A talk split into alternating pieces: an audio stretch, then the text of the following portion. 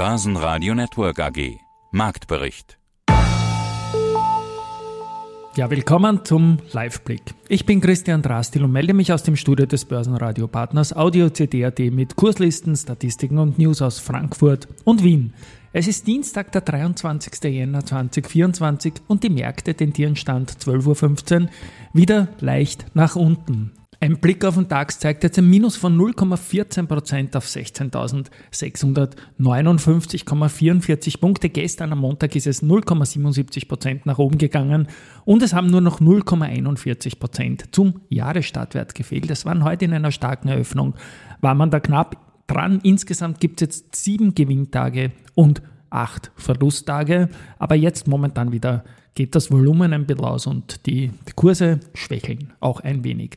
Aber nicht alle. Siemens Energy hat 4,5% plus.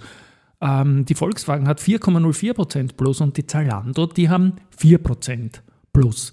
Auf der Verliererseite jetzt zum Mittag 1,9% minus die Fresenius, dann 1,8% die Rheinmetall und die Heidelberg Materials mit 1,4% minus. Zur Rheinmetall ist zu sagen, das Year-to-Date vorne mit 16,31 Prozent. Also dieses Minus heute sind Gewinnmitnahmen nur.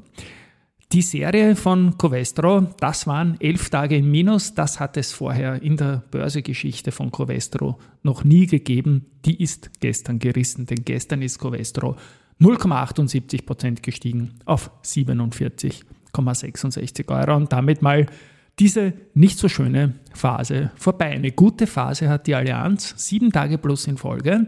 Zwar nur ein Plus von 4,26 Prozent, aber es ist die bisher längste Serie eines DAX-Titels im Jahr 2024. Und wenn man sich statistisch anschaut, was macht die Allianz-Aktie in der Vergangenheit nach sieben Tagen plus, dann kann man sagen, dass in 60 Prozent der Fälle ist es weiter nach oben gegangen und in 40 Prozent der Fälle nach unten.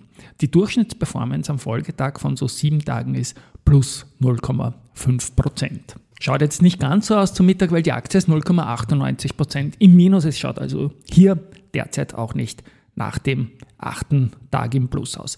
Bei den Umsätzen ist es so, dass die SAP mit dem gestrigen Stand, also nach dem 15. Handelstag, die Siemens überholt hat als Umsatzspitzenreiter gesamt 2024. Gestern hat es einen Umsatz von 524 Millionen Euro gegeben. Auch die Commerzbank war gestern stark mit 452 Millionen. Verglichen dazu sind die Umsätze heute Vormittag erschreckend klein. Also 49,7 Millionen jetzt mal um 12.20 Uhr. Bei der Rheinmetall dann 49,6 beim Volkswagen Vorzug und bei der SAP 48 Millionen Euro.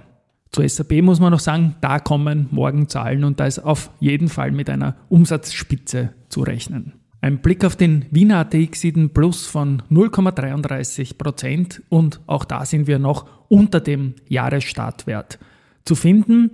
Am Donnerstag, am 25. Jänner, also übermorgen, wird es eine Roadshow der Wiener Börse und der Erste Group in London geben. Das Ding nennt sich Conviction Equity Investors Conference 2024. Und aus dem Partnerkreis für diese Deutschland Roadshow hier im Podcast werden die Adico Bank, die Do Co. und die Erste Group dabei sein.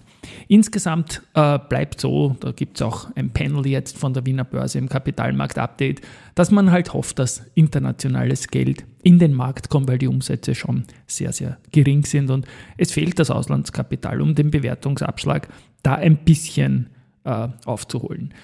Für AT&S, ebenfalls ein Wert für diese Deutschland Roadshow, hat es eine neue Kaufempfehlung gegeben und für die erste Group Aktie auch ein Buy von Raiffeisen Research. So, das war's für heute. Ich bin gespannt morgen auf die SAP-Zahlen. Es wird Zeit, dass da losgeht. Ein Tschüss einmal von meiner Seite. Bis zum Live-Blick von morgen. Börsenradio Network AG. Marktbericht.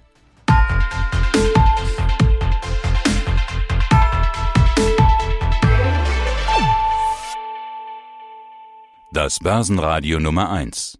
Börsenradio Network AG.